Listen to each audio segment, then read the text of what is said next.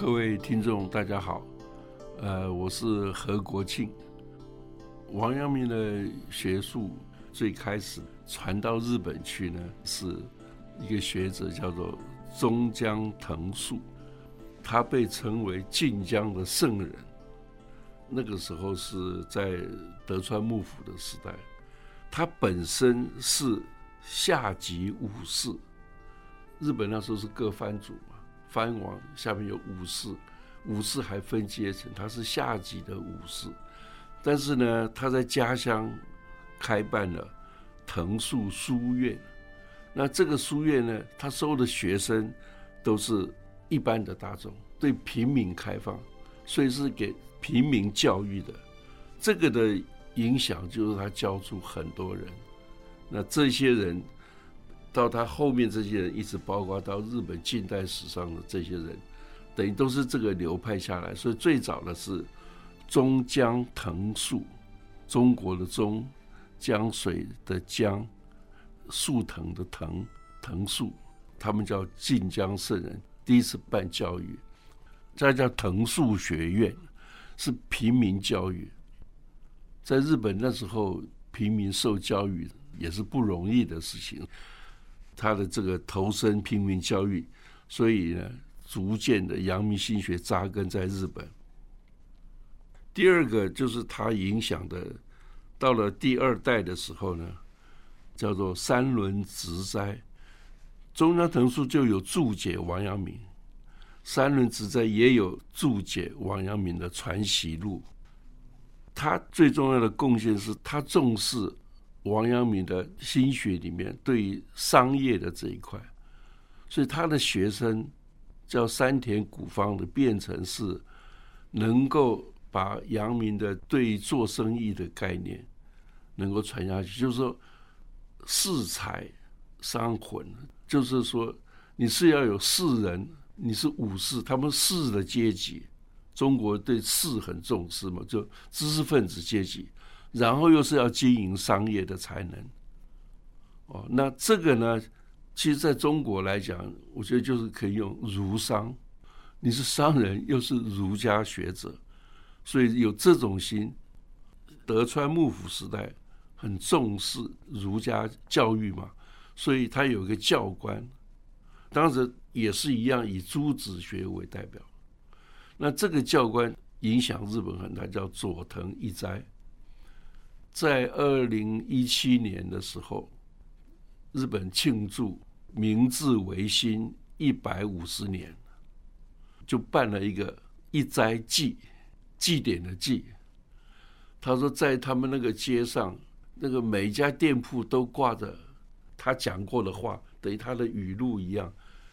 所以那个影响，我说哇，这个人影响这么大，这个等于是他的影响让这个呃阳明心学普及到，他是从政治人物受他影响，经济商人，就像我刚刚讲的，能够把这个。变成儒商，就是商人要重利，但这个利呢，也要有士人的精神，就义跟利是合在一起的。所以你就看到后来日本出来很多经营之圣，而且日本企业做事那种精神，哦，这些都是在当时这些老师教下来的。那他也影响了教育的人。包括后来像这个一个叫左九间象山，当然这些都是他的弟子之一。那这些人就是在教育方面，就是政治、经济、文化教育都有他的学生。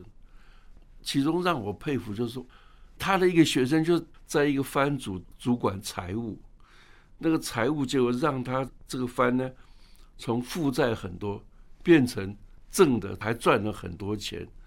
那种本事，他说就是王阳明的这个理论啊。王阳明在当时就对商人很重视，他是很早就替商人写传的，写这个碑传的。在明朝，士人是最高嘛，士农工商嘛，商人是排名是后面的嘛。可是王阳明不是这样，他会重视，甚至他在平乱之后，他对于那些原来归附歹徒的这些人。他都考虑他要去哪里，他要回到他原来的老家不行了，因为他是已经归类匪徒了，所以他到那里会待不下去啊，所以他就报警，政府设了三个县，三个新的县，让这些人，包括福建、江西南部这些设的这个县，让这些人可以到那个县，过去的一切既往不咎。那他用他教育的方法，他就立了乡约，乡约就是大家的公约，然后又办学校。他的学生第一个教他就是服装要穿正，以前是流民随便穿嘛，但是你现在要穿正式的服装，看到老师来要插手礼敬这样子，就尊师重道的那样的精神。然后他教学的方法又很灵活。对这种初学的教的很简单，那他还喜欢用带动唱歌的方式来学，所以一下子就普及了。那这个王阳明的学生在日本的学生也是会用这样的方式，然后他跟他游民讲，当时跟劝他们要投降的时候，跟那些盗匪说：“你也不想一辈子当盗贼啊，然后到处被人家骂。”啊或者小孩子也出不了门了。你假是我们到这个县城里面，你也可以做做小生意啊，你也可以谋生啊。所以王阳明对谋生的非常重视，人怎么去生存，所以他对商人很重视。我刚讲那个植栽，就是他也办学校，而且呢，这个学校还出去教育，特别是教那些商人的子弟。那这个学校还找了几个大商人出钱，他还把这些商人讲出来，让大家知道是这些提高了商人的社会地位，就是第二代的这个商人地位。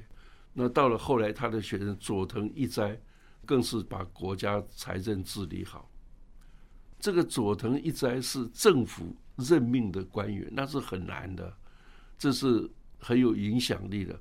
当时。德川幕府还是主张是朱子学，他老师也是朱子学。可是有一天，他到大阪去碰到一个老师，那老师给他写了一个这个字条给他。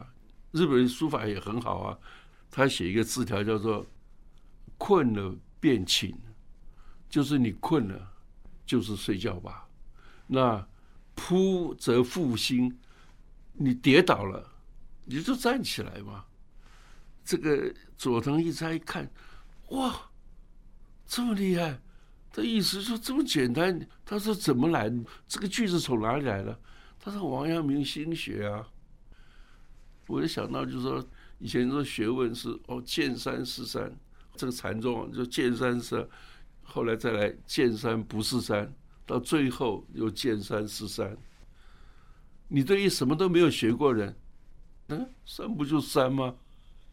你困了，你就要睡觉嘛；你跌倒，你就站起来呀。这是简单的事情啊。所以，就学问没有那么难。其实，心学就是让大家都可以的。这个对这个佐藤一斋影响很大，所以从此他就开始讲朱学，但是呢，又把阳明学带进去。所有他的学生都对阳明学这一块，所以人家说是这个阳是朱。表面上是朱学，其实一底子里面是阳明学。可是其实幕府那时候根本不在乎。其实日本人对这个什么朱学、阳学、心学、理学没有那么大在乎。中国是因为你要考试都是朱子嘛，所以你怎么敢讲了阳明心学？他觉得你简直是大逆不道，怎么批评朱子？你跟他的想法不同。所以对这种理念的分别，就非要讲那么清楚，那这个大家就在这里两个理论就谈来谈去的。日本人对这个哪一件好用，他就拿来用，就让我想到说，黑猫白猫朱学王学，能够对我有益的就是好的啊。幕府那时候也是办了很多学校，可是他们办学校的目的。中国人当然从小就私塾开始嘛，也是办教育啊，当然不是公开的教育了。但是他这个幕府的这些教育啊，他们跟中国不一样。中国所有教育的目的都是要什么？考科举嘛，都要考科举。科举是为了什么？考上你就当官嘛。日本的这个他不是考科举，他是要教你怎么生存。日本本来就没有科举制度嘛，你对于这些平民来讲，他只是教你生存，所以他要学什么？第一个学认字嘛，然后呢，学算盘、珠算，就是生活上的必须的。你要读千字文，读汉文，你要会写信、写告示、写诉状，就你跟他打官司会要怎么写？哦，你要写收条什么？这些，然后还要学算盘，还要学记账的方式。小孩子学这些都是让他有用。其实日本的学就让你能够生活生存。中国学的是从孔子一直下来这一套，那就是为了考试的。日本人学就让你生活，所以就学你生活的技能。王阳明就是很重视的是。生活的技能，所以王阳明后来去日本，还有一个后面的晚明的时候，朱顺水先生，他也是，他是各种都行，煮面条也会，这个漆油漆也会，垒砖这个也会，盖房子设计也会，种田也会，怎么种什么他都会，所以这个就是生存的技能。日本就对这个很重视，所以呢。他说到一八五零年，离甲午战争还有四十年，日本那时候识字率已经到全国到七十八、八十八，中国那时候还差了很远，对活用的嘛。所以你看看这些平民教育，从第一代这个平民教育开始，这些包括人家幕府也是重视教育，是这样子的。所以阳明心学就这样子切入了日本的教育体系。然后变成生活的重要的一个部分。